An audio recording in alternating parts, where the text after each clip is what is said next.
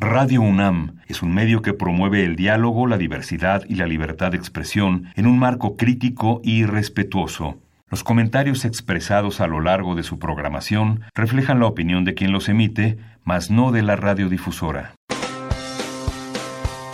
Opciones educativas. Orientación vocacional. Arte y cultura. Deporte y salud. Esto es Brújula en Mano. El primer programa de orientación educativa en la radio una producción de la Dirección General de Orientación y Atención Educativa y Radio UNAM. Comenzamos.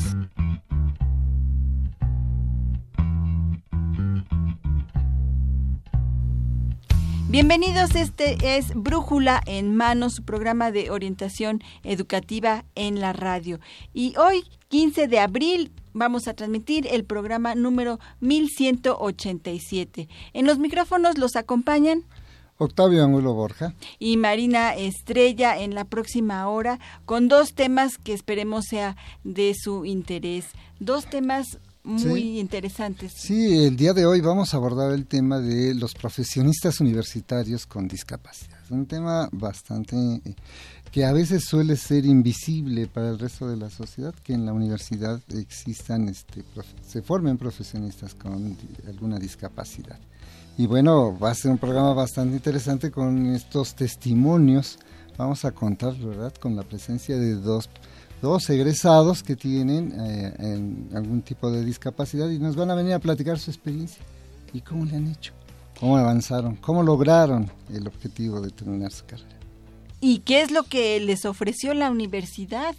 a ellos con, con esta discapacidad que hizo que lograran ellos terminar sus carreras. Sí, porque también para la universidad es importante ofrecer las condiciones, tanto del proceso de aprendizaje como de las instalaciones, como los mismos profesores, prepararse, adaptarse para la atención de este tipo de estudiantes. ¿Usted sabía que la UNAM tenía este tipo de eh, ofrecimientos para este para estos alumnos? Bueno, pues quédese con nosotros porque pues ahorita lo vamos a informar de todo lo que tiene la UNAM que ofrecer a los chicos con alguna discapacidad. Desde el reto de hacerles el examen, ¿no? Con la discapacidad este, de la visión, por ejemplo. Sí. ¿Cómo presentar un examen de visión? Todo eso, la universidad ha tenido que irse adaptando, preparando y generando las condiciones para que se cumpla el objetivo de formación. Y tenemos un segundo tema también interesante. Sí, que tiene que ver precisamente con el programa de servicio social y se le denomina Jóvenes por la Educación de los Adultos, en donde precisamente los jóvenes estudiantes universitarios participan en la educación de los adultos dos, dos, dos programas, eh, dos temas en este brújulo en mano que esperemos sean de su interés. Y bueno, pues también vamos a tener regalos para usted. Tenemos dos tomos de la enciclopedia Cosmos del Conocimiento, en donde se abordan temas pues de ingeniería, de medicina, eh, de matemáticas. Usted nos escribe a Brújula en Mano en Facebook o en brújulenmano.hotmail.com y nos pide alguno de estos dos tomos que estamos ofreciendo de la de la eh, enciclopedia Cosmos para que se lleve a su casa. Sí, recordarles a nuestros radioescuchas que el día de hoy es un programa grabado. Por eso es que no les estamos dando los teléfonos de comunicación porque si llaman pues van a llamar y no va a haber quien les conteste pero nos van a poder escribir a través de estos dos de estos dos medios para que usted pida estos regalos que estamos ofreciendo para usted en este brújula en mano del 15 de abril. Así es que no se vaya, siga con nosotros, esto es Brújula en mano. Orientación educativa.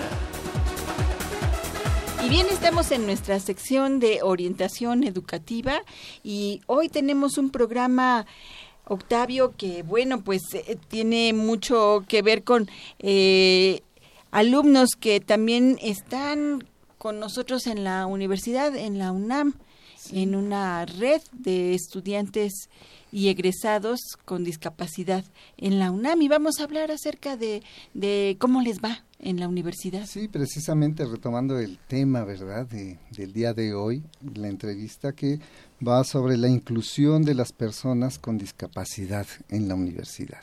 Y bueno, contamos con la presencia de dos grandes invitados para esta entrevista, Marina.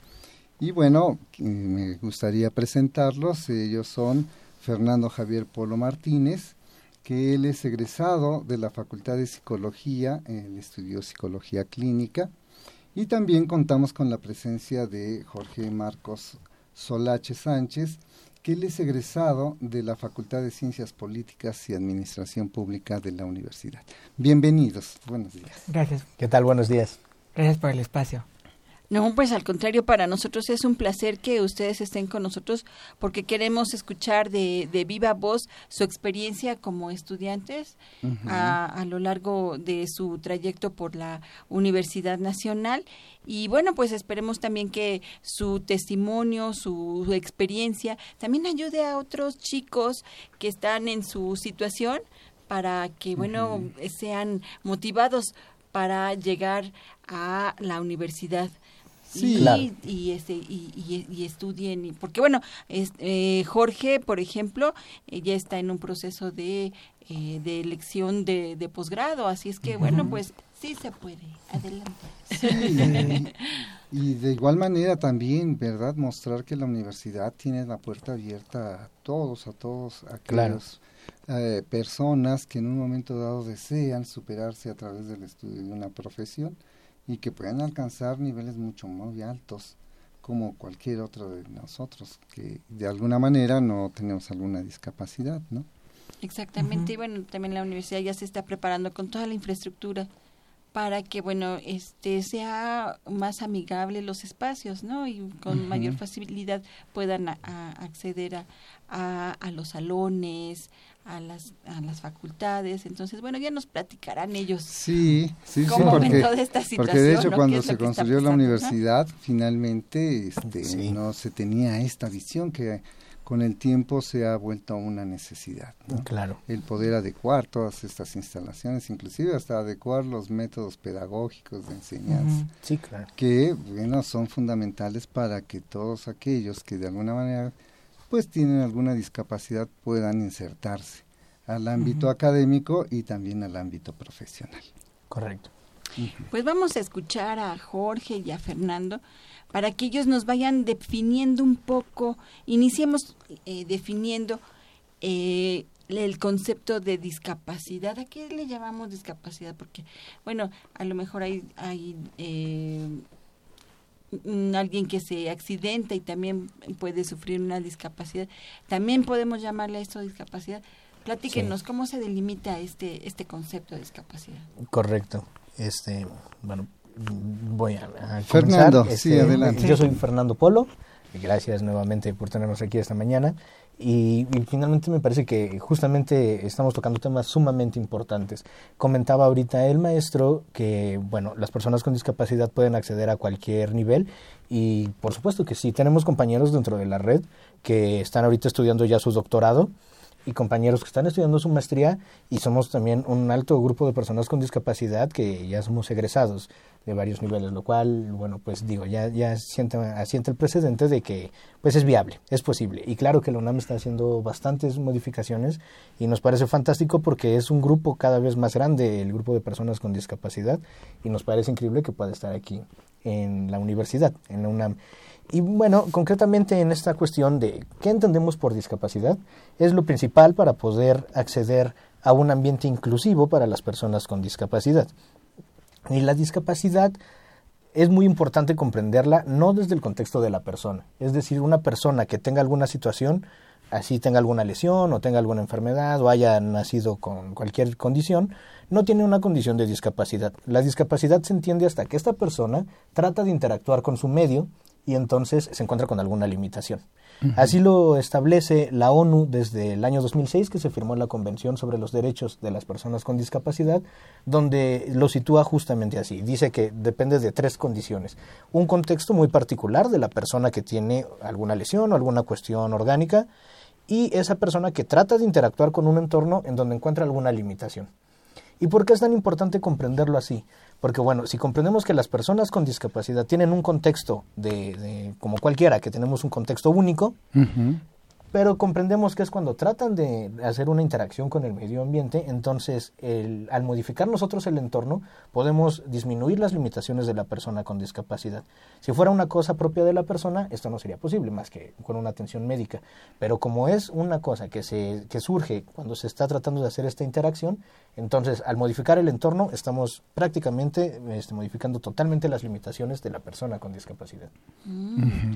Así es que bueno, pues esto, esto también cambia un poco la visión de lo que es las, las personas con, o de la discapacidad. ¿no? Sí, y además que se tiene que atender una serie de discapacidades, ¿no? Con las que se cuenta ya cuando se relacionan con el entorno que diríamos eh, general para todo mundo.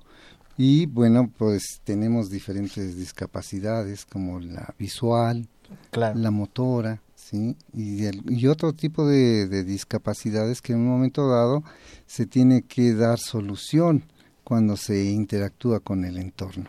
Totalmente de acuerdo.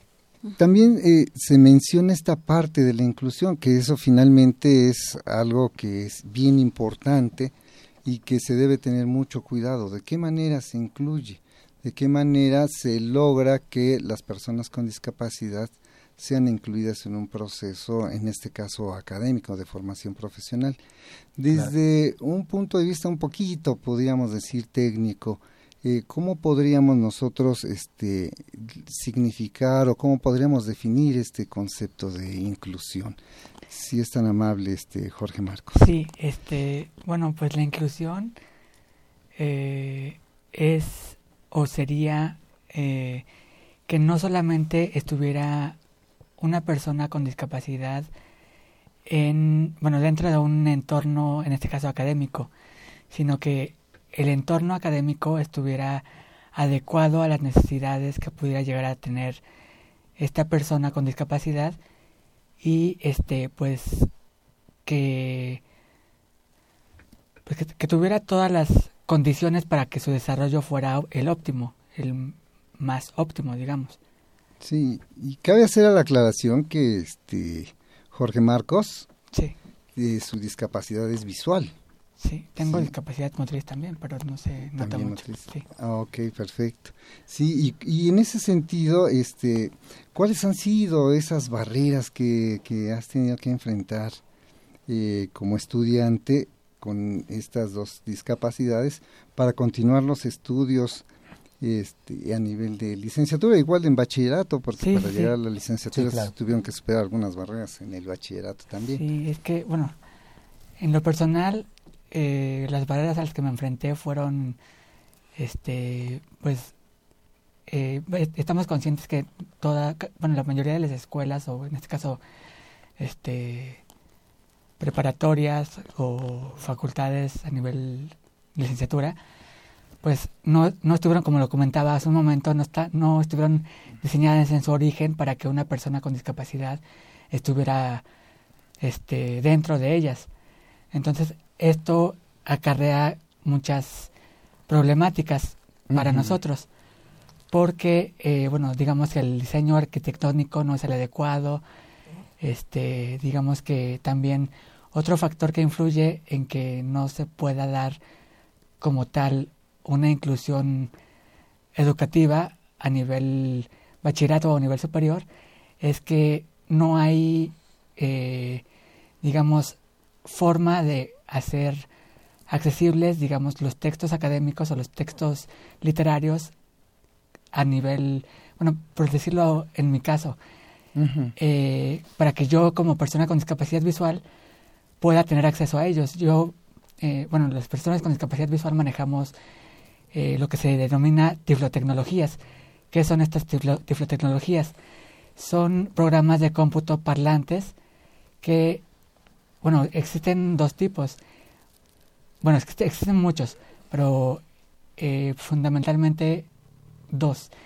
Uno que se llama JAWS, que es un lector de pantalla, es este, te permite leer páginas de internet, eh, documentos este, de texto y algunas, algunos formatos de PDF. Pero bueno, también el, existe el, el Open Book, que este programa te permite hacer accesible un texto en físico, digamos que a nivel, a, en formato de texto, que es el formato que reconoce o con el que es compatible el JAWS. Y a su vez, en el caso de que quieras eh, transformarlo a un formato MP3, también tiene esa, esa facilidad. Eso es muy importante para mí con que bueno que tengo discapacidad motriz porque este pues no no, no muchas más bien no tengo el tiempo este suficiente digamos que para poder estar en una computadora sentado y pues en lo particular ya teniendo el formato MP3 puedo escucharlo mediante un reproductor ya sea en una grabadora, en una memoria o alguna cuestión así. Sí, la transformación precisamente de los materiales de aprendizaje, ¿verdad? Sí. De, por ejemplo, un texto, convertirlo en audio sí. o en video para que sea más accesible eh, la información. Sí.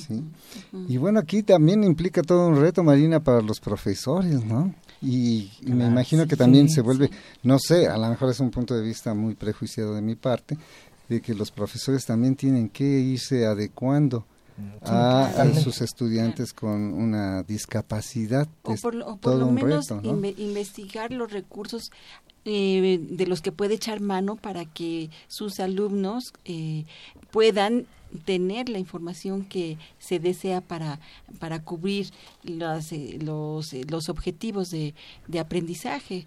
Entonces, bueno, por lo menos echar mano de lo que ya hay, ¿no? Si no, si es que no, si es que hay, ¿no? Y si no, pues echar mano de recursos para que eh, los pueda tener y pueda acceder también el alumno a ello, ¿no? Sí, y ahorita yo me acuerdo de una experiencia que tuve con estudiantes también con discapacidad visual en donde sí se volvió todo un reto para uno como profesor, puesto que por un lado es los contenidos que se tienen que abordar y que el estudiante tiene que aprender. Por otro lado también la parte de la evaluación, sí. que se hace a través de trabajo en equipo, que se hace a través de exámenes, a través de lo que llamamos evidencias de aprendizaje en donde los estudiantes tienen que mostrar el conocimiento adquirido. En ese sentido, este Jorge Marcos, ¿cómo fue que resolviste todo eso y cómo le cómo viste que tus profes lo, lo, lograran superar? Pues es que es todo un reto, digamos, para las dos partes, porque pues justamente hablábamos hace un momento de que este pues las escuelas no no están acostumbradas, bueno, no, no digamos en la UNAM solo, sino a nivel básico también, no están eh, acostumbradas, digámoslo así, a que personas con discapacidad ingresen a, a las aulas o a estudiar a, a, los cursos. Entonces, este, pues esto representa todo un reto para los profesores, porque, pues en cierta forma, el primer eh, punto a desarrollar es que, pues, no todos los profesores, este, pues tienen como la facilidad o no sé, como que no, como que les da miedo que una persona con discapacidad esté en su curso, porque no saben cómo evaluarlo, no saben cómo este tratarlo, bueno, cómo, cómo dirigirse a él, o sea, tan sencillo como eso. Entonces, uno de nuestros, bueno, más bien, de nuestras, nuestros objetivos al principio es como darles a entender que, pues la verdad es que, pues si se nos dan las condiciones precisas, este, pues nos podemos desarrollar en los, en los cursos que sean, bueno, también haciendo adecuaciones, digamos que eh, en las evaluaciones y cuestiones de ese tipo, pero podemos desarrollarnos de igual manera, no, no con la misma soltura, digámoslo así, pero podemos hacerlo, podemos hacerlo de nuestra de nuestra forma, por ponerlo en un ejemplo. Sí, y bueno, ah, me permitiría yo aquí, este, pues preguntar alguna experiencia significativa durante este tu formación, en Jorge Marcos, que para ti haya sido muy representativa, que nos pueda ilustrar y que pueda hacer que personas que tienen algún tipo de capacidad les sirva como motivación también al que nos quisieras compartir alguna experiencia significativa. Pues que son muchas experiencias a lo largo de, de este de toda la, la vida estudiantil y pues digamos que académica se puede llamar así en nivel de licenciatura. Pero este pues básicamente este pues he tenido mucho apoyo de mis profesores porque siempre se han prestado eh, a pues la cuestión de qué es lo que yo necesito para desarrollarme. Y pues ya con base en eso pues no o sea no se adecuan a mí en cierta forma porque pues en sí eh, pues tienen también sus métodos de bueno más bien plantean sus métodos de evaluación y todo ahí aprovecho para comentar que los exámenes, eh, en mi caso, pues eran orales. Y los trabajos los entregaba a computadora, que por medio del programa JAWS, que ya les comentaba hace un momento, eh, nos permite escribir en computadora y este y pues así hacía los, los trabajos. Pues la verdad es que yo agradezco mucho la disposición de todos mis profesores tanto a nivel bachillerato y a nivel licenciatura, que este, pues la verdad es que fue bastante sencillo en ese sentido porque pues tenían toda la disposición de, de este, pues de ver qué, qué, es lo, qué era lo que necesitaba yo para pues ver qué, qué se podía como pues aplicar en, en el sentido de mi aprendizaje, la dinámica de, de clases y todo este tipo de cuestiones. Sí, así que surge ese espíritu universitario. Sí, sí, exactamente. En tu caso, Fernando, tú estudiaste la carrera de, de psicología. ¿Cuál fue, ¿Cuál fue ese proceso? ¿Qué te hizo decidirte? Eh, ¿qué, ¿Qué pasó por tu mente? ¿O qué eh, factores tuviste que tomar en cuenta para elegir una carrera? Claro, bueno, pues me parece que siempre que estamos en el nivel de bachillerato, todos estamos con la duda, ¿no? De qué voy a estudiar. Y realmente es que pues, no conocemos las, las carreras, digo, este, conocemos un tronco muy básico y de ahí tenemos que decidir. Y siempre que eh, hay una cuestión de discapacidad, siempre nos queda la duda de si podré eh, desempeñarme laboralmente en esa carrera. Eh, en mi caso yo tengo una discapacidad motriz, utilizo silla de ruedas y cuando yo iba en la preparatoria, que entré a la preparatoria de la UNAM, iba en la número 6, y este yo estaba precisamente decidiéndome qué, qué podré elegir. Me llamaba mucho la atención, por ejemplo, cuestiones como arquitectura, como ingeniería, eh, algunas ingenierías, pero también me encantaba la filosofía y me encantaba este, la psicología. No sabía la verdad ni por dónde. Y la psicología me parecía una parte bastante práctica que yo podía desenvolverme bien en un futuro laboral. Entonces, pues fue lo que me terminó conquistando y fue por, por, lo cual me fui a la Facultad de Psicología. Y sin embargo, bueno, ahora sorprendentemente veo que este, es una cuestión que no debe de determinar la elección de nuestra carrera, si tenemos una discapacidad o no, porque justamente como comentaba Jorge, ahora ya hay tecnologías que hace años no había y nos permiten tener acceso a prácticamente todo la información ya es muy accesible, el hecho de transportarse a algún lugar muchas veces ya no es necesario porque uno puede hacer quizás una videollamada, uno puede obtener fotos y que son gratis, que pueden llegar a cualquier persona en cualquier parte del mundo, entonces no debe de ser una limitante.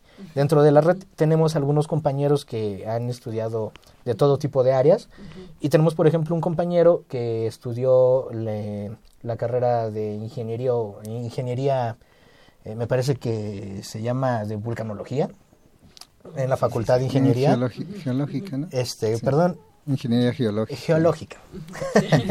no, no la conozco, él es el que le estudió, pero bueno, se, se, tituló de ahí y posteriormente hizo una maestría también en eso. Ahorita está terminando su doctorado y él tiene una discapacidad visual. Él prácticamente no puede ver, pero se, se bueno, eh, utiliza las matemáticas y escribe todo mediante estas tecnologías que comentamos. Y él siempre nos comenta eso, no debe de ser una limitante la, la discapacidad que uno tenga para elegir el área de interés de cualquier persona.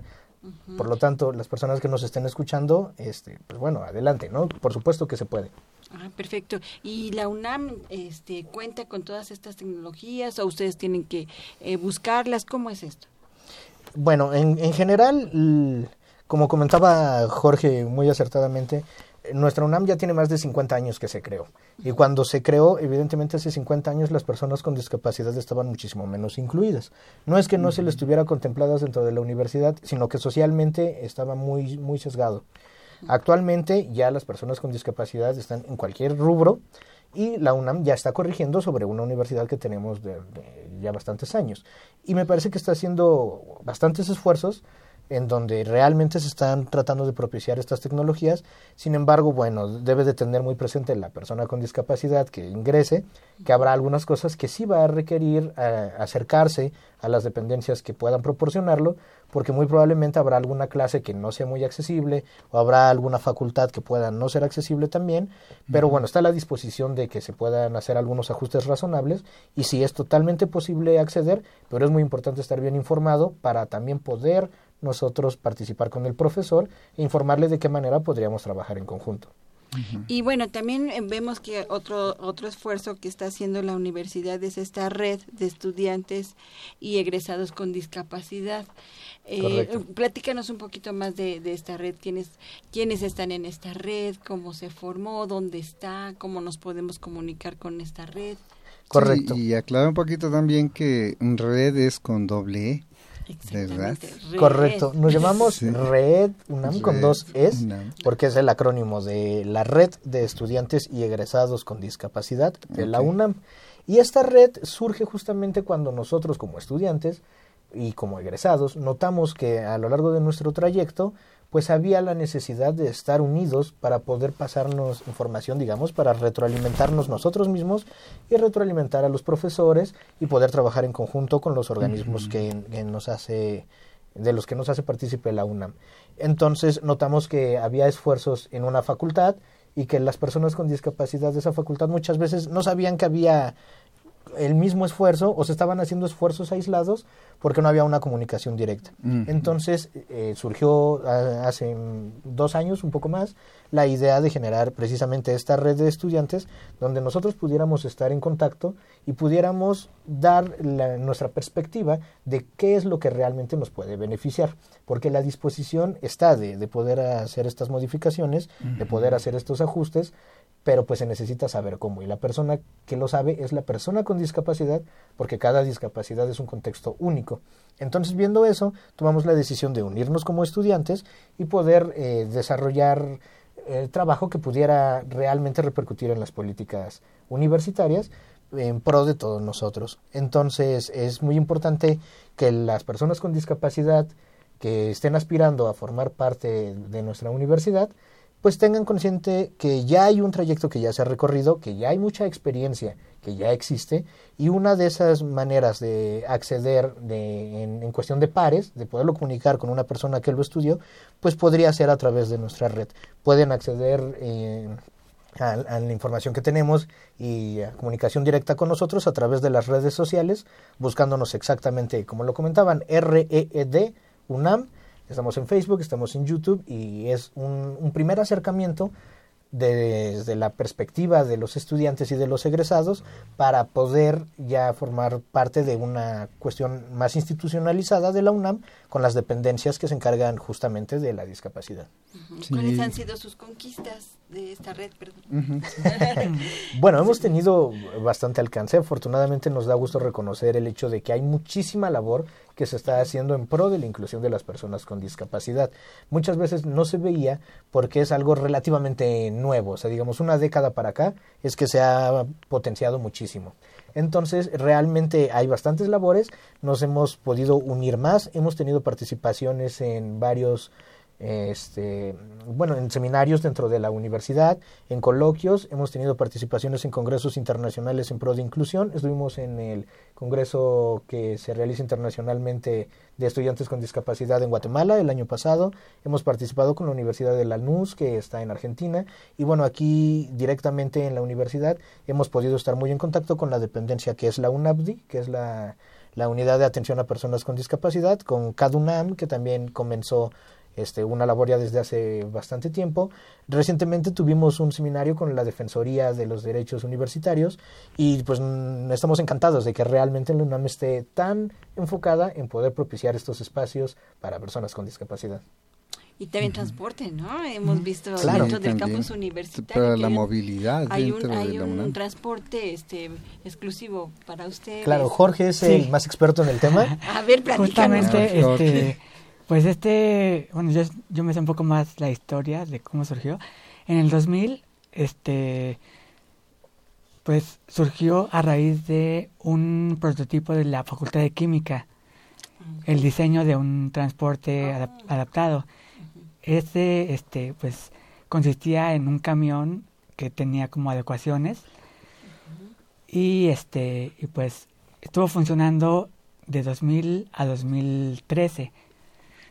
Y bueno, está un poco mal que yo le yo lo diga, pero este pues yo fui un- uno de los este impulsores de que se hiciera la renovación de este transporte porque los choferes de el, el camión primero me comentaban que este pues que, que tenía solo 10 años de vida útil y no se había hecho una renovación. Entonces este pues yo pues eh, con la formación que tuve politológica digámoslo así este pues eso me impulsó a ponerme en contacto con el secretario de servicios a la comunidad de en 2012 justamente en marzo bueno y este y para enero de 2013 ya este se habían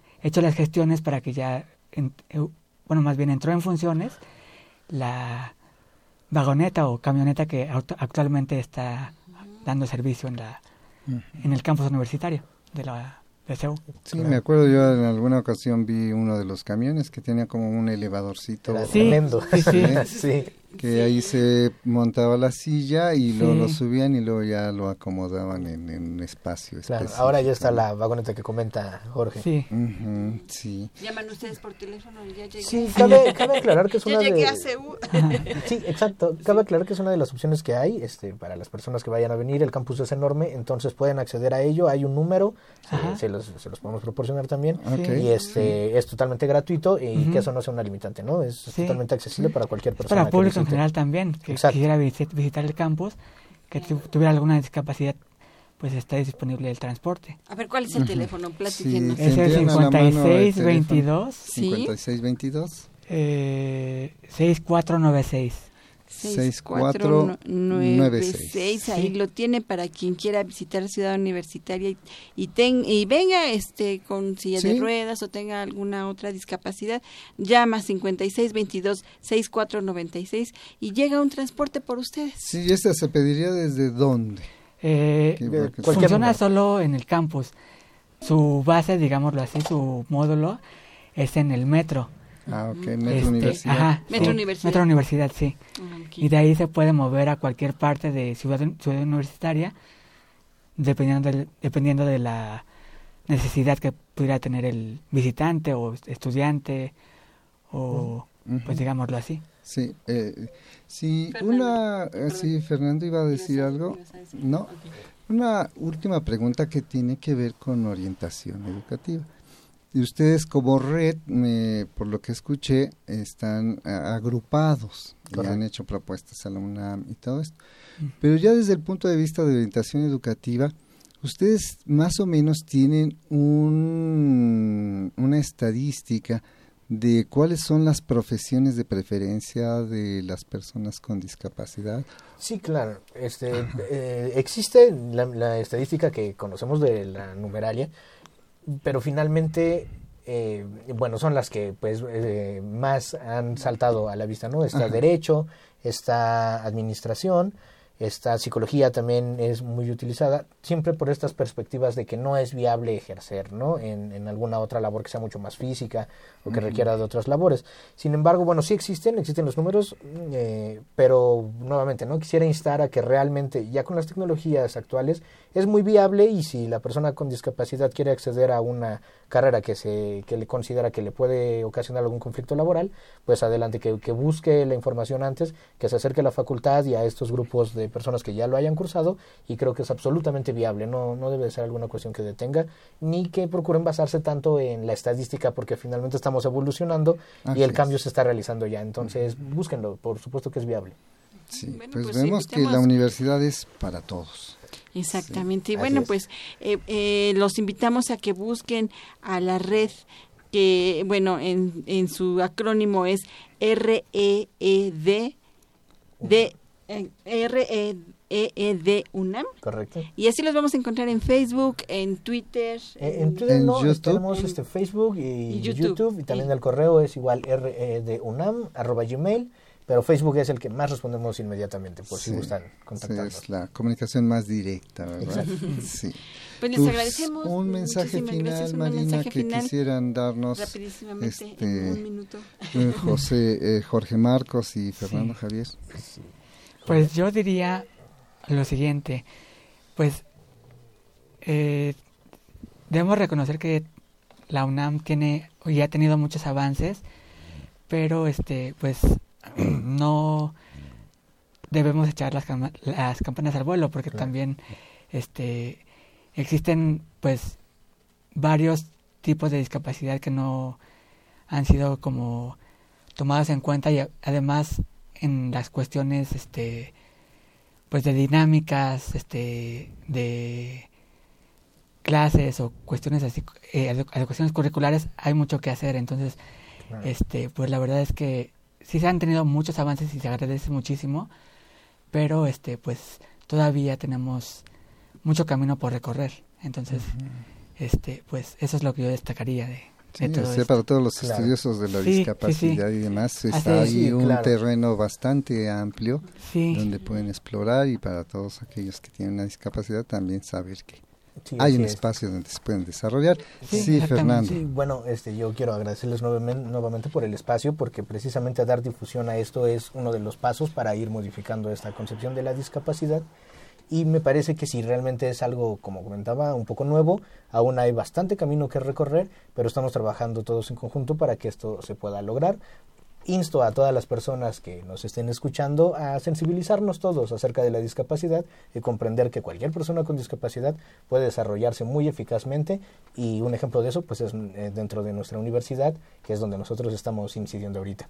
Gracias a todos. Gracias, Fernando. Pues agradecemos a Fernando Javier Polo Martínez por haber estado con nosotros aquí en Brújula en Mano. Muchas gracias, Fernando. y también a Jorge Marcos Solache Sánchez por ah, compartirnos su experiencia. Muchas gracias. Como estudiante gracias por el espacio también. No, al contrario, muchísimas gracias por, haber estado con nosotros, Octavio. Sí, pues igual agradecer, de haber, en verdad que nos sensibilizan mucho, es eh, despertar ese sentido humano que eh, de alguna manera todos los universitarios debemos tener. Y bueno, pues ahí, ahí lo tiene Red UNAM, eh, Red de Estudiantes y Egresados con Discapacidad de la UNAM. Y bueno, pues ahí tiene ya una opción para que usted se acerque a ellos, platique con ellos y bueno, tiene alguna duda, alguna experiencia que platicar con ellos, pues ellos están en Facebook y también en el correo electrónico red unam.gmail.com. Nosotros seguimos, continuamos con este brújula en mano, no se vaya. Servicio social. Bien, pues ya estamos en este segundo bloque de este Brújula en Mano del 15 de abril del 2019. Y bueno, les recordamos que este programa es grabado, pero no por ello no tenemos eh, comunicación con usted, vías de comunicación con usted. Nos puede escribir a brújula en mano arroba hotmail.com o también, bueno, nos encontramos en el Facebook como Brújula en Mano. Si usted quiere tener alguna interacción con nosotros, algún comentario, alguna pregunta, alguna duda del el tema que acabamos de tener con los profesionistas universitarios con, con capacidad, con perdón, con discapacidad.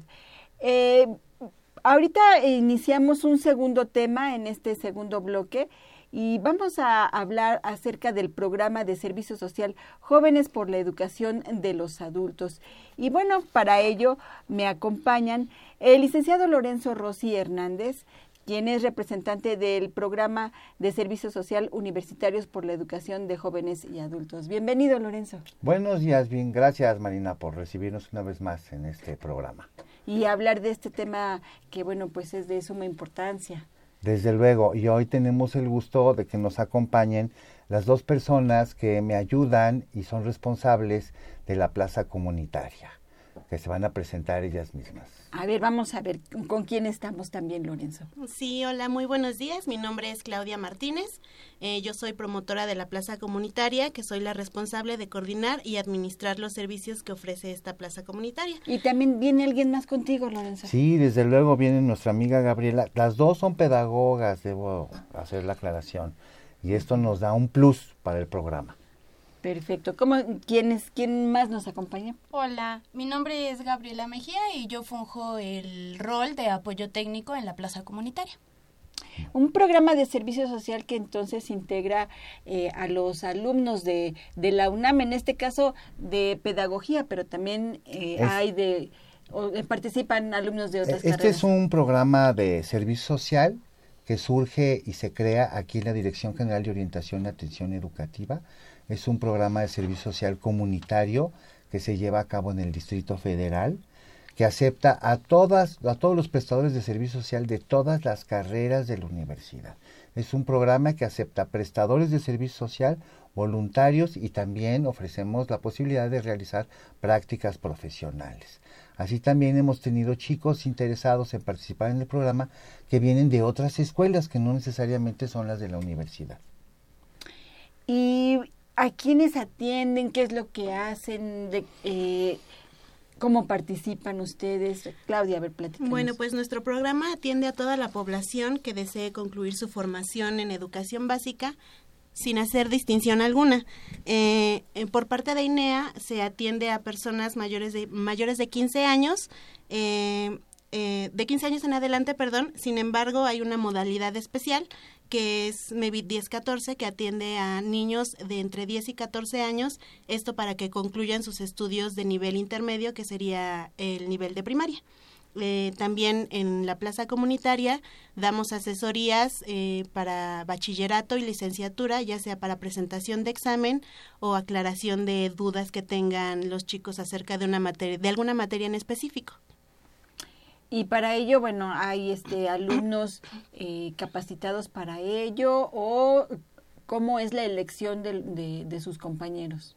Bueno, pues aquí como lo comentaba el licenciado, este, nosotros aquí en el servicio aceptamos a, a los chicos universitarios de cualquier carrera, obviamente que ya estén por concluir sus estudios y creo que esto es algo que nos distingue a nosotros, que son personas altamente ya preparadas con los conocimientos suficientes para que puedan brindar este tipo de asesorías. Y bueno, platíquenos, eh, ¿cuál ha sido el, el, impacto, cuál ha sido la importancia de este, de este programa de servicio social en la gente que ha venido a tomar asesoría con ustedes? Bueno, eh, tomando en cuenta que el servicio social es una actividad que busca consolidar la formación profesional de los estudiantes, así como fomentar la conciencia de solidaridad tanto para la sociedad como para el país, nosotros afirmamos y consideramos que justamente nuestro servicio, nuestro programa de servicio social responde a ello. ¿Por qué? Porque pues la finalidad es atender a toda la población que esté interesada en alfabetizarse o en terminar su, su educación básica, que es primaria y secundaria. Y pues nos consideramos un medio por el cual pues precisamente buscamos que las personas tengan esa continuidad educativa y pues logren su concluir su formación en esta educación. Y qué felicidad, Lorenzo, cuando lo logran, cuando estos chicos, estas personas adultas eh, concluyen algo que en algún momento dejaron o interrumpieron. Así es, es una satisfacción muy, muy grande. Eh, debo hacer una, una aclaración. Este, nosotros formamos parte de un sistema de educación abierta, es decir, México es de los pocos países que tiene dos sistemas de educación básica, uno que es el sistema escolarizado y otro que es un sistema de educación abierta. Y tenemos que hacer uso de estas bondades. Las bondades que esto arroja, bueno, es de que se respetan los tiempos de los jóvenes y de los adultos que se nos acercan. Muchos de ellos tienen otras ocupaciones, trabajan, algunos son padres de familia, este, son responsables. Entonces, el terminar un proceso de educación básica que muchas veces quedó inconcluso, es una gran satisfacción, sobre todo para ellos como para nosotros. Nosotros no tenemos límites de tiempo, es decir, los tiempos de estudios los ponen los propios educandos, los, los ritmos de estudio también. Nosotros ponemos la parte fundamental del proceso de aprendizaje-enseñanza, que son los asesores universitarios. Esto también nos da una profunda satisfacción porque son chicos con un gran compromiso social y con una gran sensibilidad. Entonces cuando una persona concluye un nivel, ya sea que termine la primaria o la secundaria, o puede entrar a la preparatoria o a una licenciatura, realmente para nosotros, bueno, pues es misión cumplida, ¿verdad? Porque se cumplió el objetivo, porque lo hicimos bien y porque respondimos a una necesidad sentida de las personas. Ah, platíquenos cuál ha sido eh, el impacto en ustedes, qué experiencias han tenido con, con, sus alumnos o qué tipo de alumnos han tenido ustedes. Sí, pues eh, sí es una experiencia muy gratificante. Yo yo inicié el servicio social aquí como asesora y este la primera vez que mi alumno este presentó un examen de un módulo este y lo aprobó con una calificación buena, este, sentí mucha satisfacción y, y, me di cuenta de que realmente todo, todo lo, lo que yo aprendí, digámoslo así, durante la carrera, lo pude expresar de alguna manera eh, transmitiendo el conocimiento que yo tengo a otra persona. Y pues al estudiar yo pedagogía creo que, que cumplí con esa finalidad, ¿no? De, de, poder transmitir este conocimiento a otra persona que le va a ayudar para, para cambiar su forma de vida, su, su percepción de las cosas. O sea, fue algo muy, muy gratificante para mí. Y los alumnos que, que han tenido no son así como que muy difíciles eh, para que puedan aprender o, o, tienen sus resistencias o ay, ¿qué experiencias han tenido con ellos? Pues nos han tocado alumnos que sí son un poco difíciles en el aspecto en el que a veces no vienen con la actitud que pues se necesita para seguir el estudio, pero pues consideramos que hemos tenido la capacidad de de pues lograr que esa actitud cambie durante la asesoría y pues que de verdad sí se lleven algo eh, pues de los temas que vemos aquí. Yo igualmente empecé el servicio como asesora. De este ayudé a una niña a, terminar sus últimos dos módulos de, de nivel intermedio. Y ahorita pues estoy ayudando a dos chicos a asesorarse para su examen del Comipems. Y a veces sí me cuesta un poco de trabajo porque pues también se me olvidan algunas cosas, pero este trato de, de, estar constante también con ellos. Y ellos también son muy constantes. ¿De qué edades son sus alumnos? Pues yo ahorita con los niños que estoy trabajando son de 15 años. De 15 años. Sí, la mayoría de alumnos este está entre los 15 y 17 años, que digo, o sea, sí hay personas mayores de 50, 60 años, pero sí la mayoría de alumnos que tenemos están más o menos entre esas edades. Vienen a asesoría, vienen a terminar su secundaria, su primaria. Sí, este, ahorita, como bien está próximo el examen de Comipems, eh, sí tenemos varios alumnos que estamos preparando para ese examen, pero eh, sí tenemos aproximadamente 12 alumnos inscritos para terminar su primaria y su secundaria. ¿Comipems te refieres al nivel bachillerato? Sí, a nivel bachillerato. Al nivel bachillerato, que quieren eh, hacer su prepa en... Escolarizada, en, ajá. Y bueno, para, para presentar este examen sí tiene que haber ahí una, una, una preparación fuerte. Sí, claro que sí. O sea, digo, ellos este, traen sus guías, a veces traen material ellos que quieren estudiar o dudas que quisieran repasar con nosotras y ya nosotros con el material que tenemos aquí en la plaza o con libros o mediante las computadoras que sea en línea eh, la información, nosotros les brindamos el apoyo para, para los temas que ellos quieran reforzar. Es un servicio social en el que, bueno, eh, la constancia es muy importante. Desde tanto de luego. alumnos como eh, de tutores. Desde luego aquí aquí reafirmamos un compromiso entre el educando y el asesor. El, el, educando viene a pedir un servicio que puede encontrar en otros lugares de la Ciudad de México, pero que nosotros lo brindamos, lo brindamos de manera gratuita, no tenemos fechas de incorporación, es incorporación permanente, atención permanente, salvo los periodos vacacionales. Y aún así, en los periodos vacacionales, Marina, los chavos se juntan con los educandos y se ven en otros lugares y continúan con su atención. O sea, no por ello se, se suspende. El compromiso es fundamental, tanto del educando como del asesor. Se aprende mutuamente. La idea es esta. Aquí hay una relación de igualdad, hay un nivel de igualdad.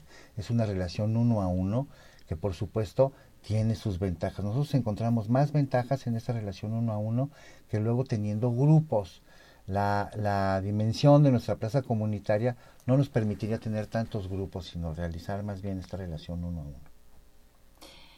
El aprendizaje es algo muy muy interesante. Pareciera que eh, los tutores solamente van a enseñar, pero también aprenden.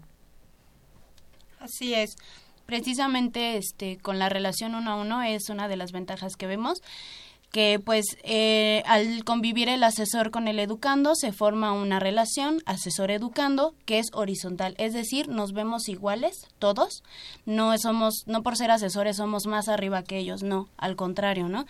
Somos iguales, ellos nos enseñan, también como se lo mencionó mi compañera, viene gente ya ya grande de 50, 60 años y ellos también nos comparten muchas cosas a nosotros, pues que nosotros con la experiencia todavía no no sabemos y que ellos lo aprendieron así, ¿no? Entonces, también ellos nos enseñan muchas cosas que pues también, o sea, es un intercambio de conocimientos. Tanto nosotros les compartimos algo como ellos también nos comparten ejemplos o cosas de ese tipo que nos ayudan a nosotros también en nuestra formación. Una retroalimentación a nivel profesional, pero también a nivel personal. Así es. En tu caso, Claudia, ¿cómo ha sido esa retroalimentación con tus alumnos? Bueno, perdón, pues eh, creo que ha sido muy satisfactoria eh, aprender de... Yo he tenido, mis educandos que he tenido han sido adolescentes de entre 16 y 17 años y, y sí son personas que a veces por motivos ajenos a ellos han tenido que dejar de, de estudiar en un sistema escolarizado, en un, en un sistema tradicional y, y sus experiencias este, muchas veces te hacen cambiar de opinión o de percepción de ver las cosas, ¿no? De ver los problemas de otra forma. Muchas veces, por ejemplo, en la carrera siempre te dicen que lo peor es trabajar con adolescentes y creo que es a mi percepción es donde nos debemos enfocar. O sea, que no que no se sientan ellos que están ni en la peor edad ni en la peor etapa y que se puede salir adelante no o sea tener ese esa ese conocimiento y esa decisión de querer ellos hacer más por ellos mismos y, bueno pues eh dices no, es una una edad es, es la peor edad pero bueno pues también es la mejor edad no sí sí bueno aunque no hay edad para aprender. No, Es una, la vida es un aprendizaje constante. Esto, esto que menciona Claudia es importante porque en el caso de los muchachos, muchachas jóvenes que llegan a pedirnos nuestra, nuestros servicios, son, son, son personas que por alguna razón, como menciona Claudia, han dejado de estudiar en el sistema escolarizado. Entonces algunos muchachos, muchachas llegan con una autoestima muy baja porque de repente ya no están en su escuela ya no están en su círculo de amigos, ya no tienen esa rutina cotidiana de a veces levantarse muy temprano, ir a la escuela, estar muchas horas. Ahora cambia drásticamente, ahora dependen de ellos mismos, entonces asumir responsabilidades, ¿no? Es, es, es un crecimiento que se tienen los que tienen los muchachos en este programa, porque es asumir compromisos y responsabilidades. Los que van a aprobar las materias son ellos, los que se van a certificar son ellos, los que triunfan son ellos y los que seguirán su vida, en muchos casos estudiando, pues van a ser ellos. Pero ahora ya tendrán otra connotación. Saben lo que cuesta estudiar, saben lo que cuesta mantenerse en un sistema escolarizado y entonces hay una apreciación mayor de los servicios que ofrecemos también.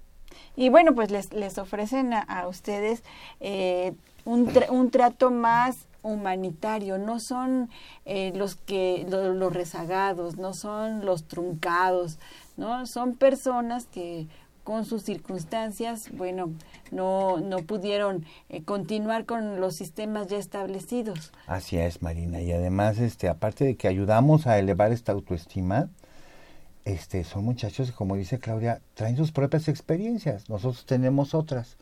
Nuestro gran plus, lo que aportamos en, esta, en, este, en este proceso de enseñanza, pues son precisamente los muchachos universitarios esta, esta realidad del joven universitario. Yo parto de, de una serie de, de, imágenes que luego se nos dan. Por ejemplo, hablamos y decimos de que nuestra gloriosa universidad es la más importante del país sin duda alguna, pero esta se conforma de estudiantes. Entonces estamos hablando de que nuestros estudiantes pues son los mejores estudiantes universitarios de México y lo tenemos que demostrar en programas de esta naturaleza. Y lo hacemos, y lo hacen con mucha gallardía y con mucho valor, fíjate. No, bueno, pues qué, experiencia.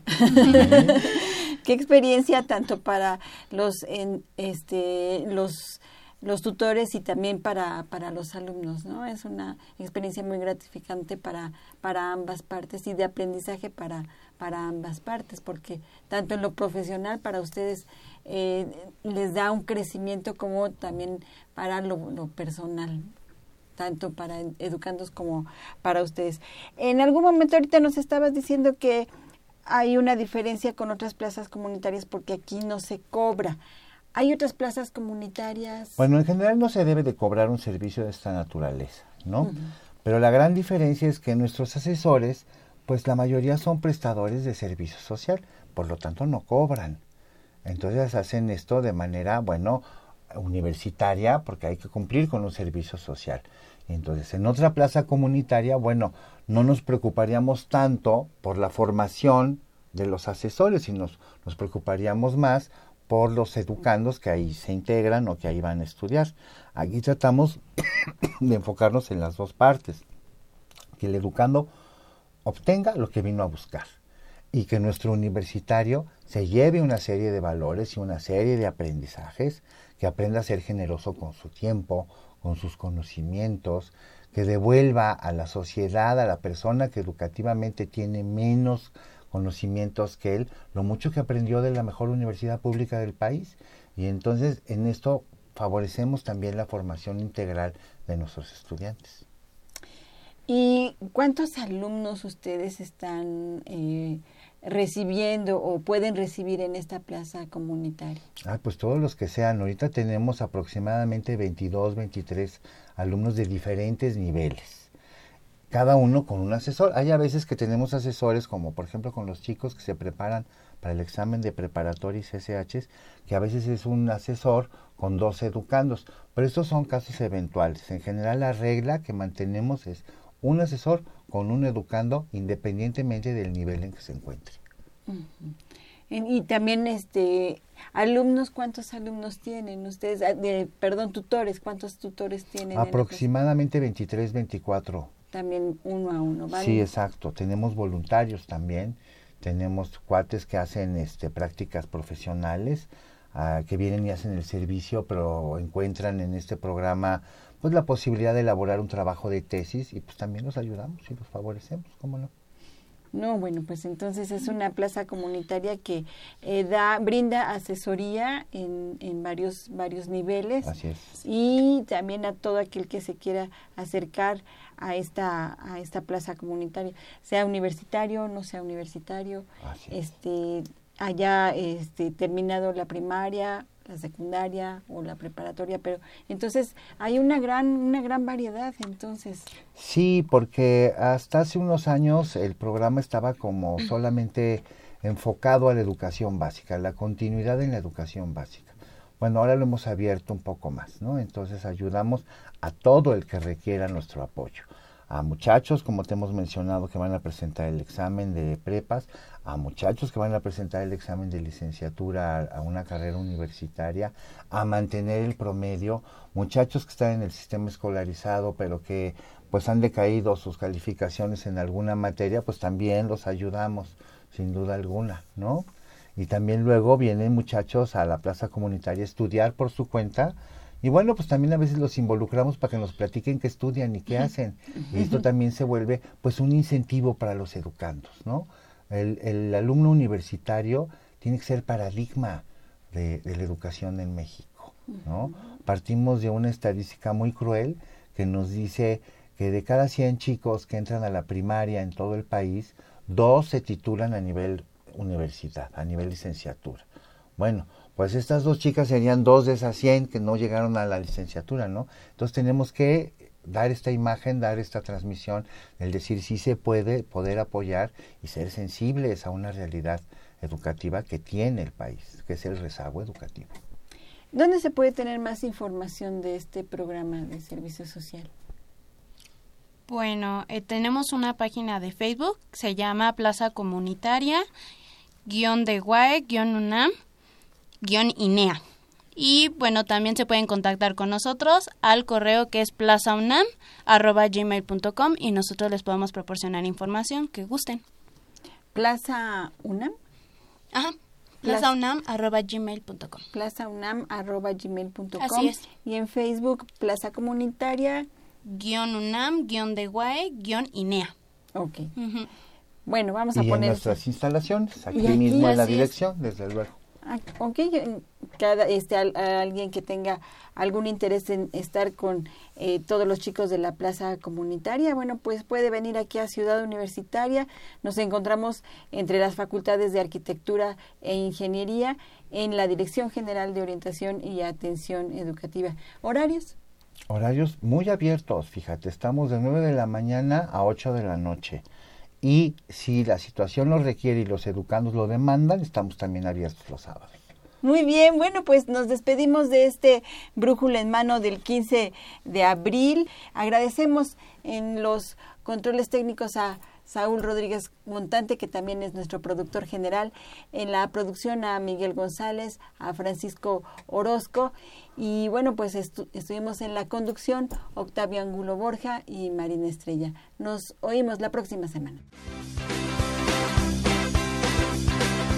La Dirección General de Orientación y Atención Educativa, y Radio UNAM presentaron Brújula en Mano. el primer programa de orientación educativa en la radio.